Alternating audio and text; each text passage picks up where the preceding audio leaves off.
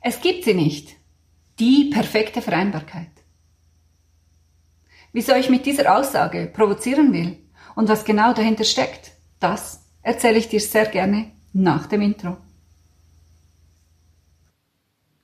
Mein Name ist Sonja und ich will das Familienleben einfacher machen.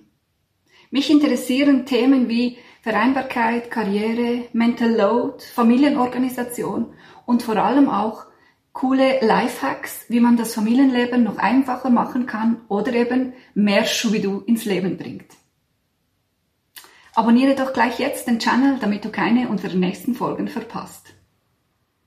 Bei einer Podiumsdiskussion hat Diana Wick von Tada, dem Coworking Space mit Kinderbetreuung, gesagt, es gibt sie nicht. Die perfekte Vereinbarkeit. Und sie hat recht.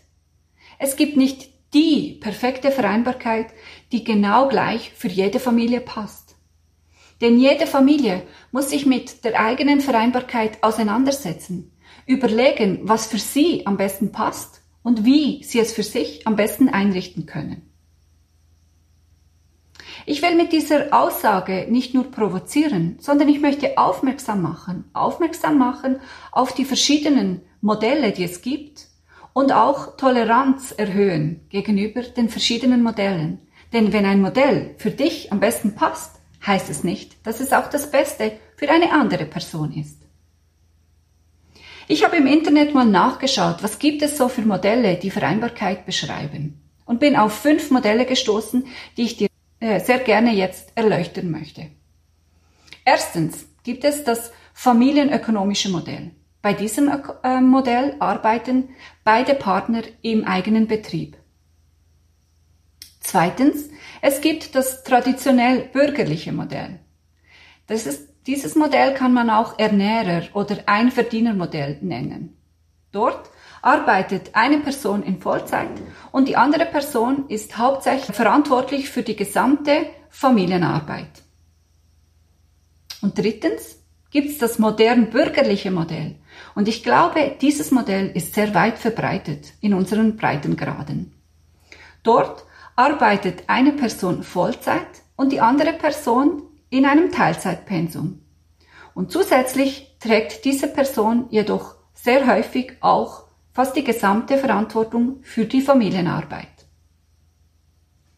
Dann gibt es viertens das egalitär erwerbsbezogene Modell. Dort ähm, arbeiten beide Eltern ähm, im Vollzeitpensum und haben die Kinderbetreuung extern organisiert. Es kann auch als Doppelverdienermodell genannt werden.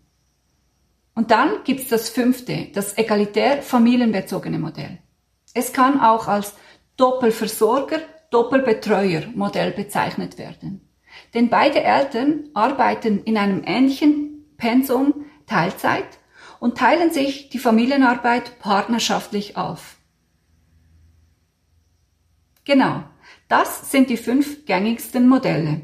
Es ist wichtig, dass jede Familie diese Modelle kennt damit sie sich überlegen können, was passt für uns, was passt für unsere Situation am besten. Denn jedes Modell hat seine Vor- und Nachteile. Und es kommt immer darauf an, wie man es dann mit Leben füllt. Das gewählte Modell kann sich dann natürlich im Laufe des Lebens auch anpassen, wie das zum Beispiel bei uns der Fall war. Unsere Kinder sind jetzt 10 und 12 Jahre alt. Ursprünglich nach der Geburt des ersten Kindes sind wir im modern bürgerlichen Modell gestartet. Das heißt, mein Mann hat 100% weitergearbeitet und ich konnte meinen Job auf 50% reduzieren, was ich sehr toll war. Jedoch, und fast automatisch, bin ich fast ganz ähm, verantwortlich gewesen für die gesamte Familienarbeit. Und das war am Anfang ganz okay, aber irgendwann habe ich gemerkt, hm, das ist nicht so Schubidu. Und deshalb haben wir gesucht, ob es ähm, andere Modelle gibt.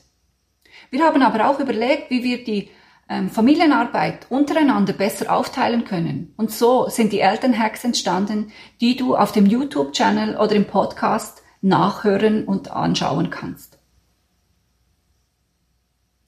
Nach einigen Jahren hatte ich die Möglichkeit, im Jobsharing zu arbeiten und dann sogar Top, im Top-Sharing ein Marketing-Team zu übernehmen.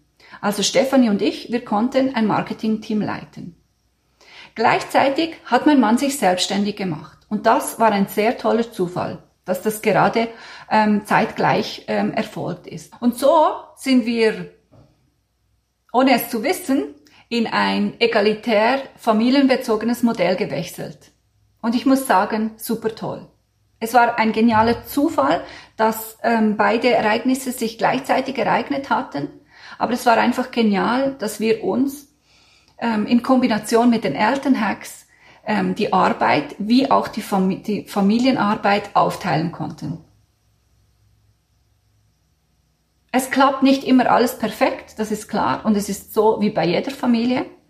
Wir sind ständig am Optimieren und trotzdem haben wir so jetzt ein tolles Modell gefunden, das für uns und für unsere Kinder am besten passt.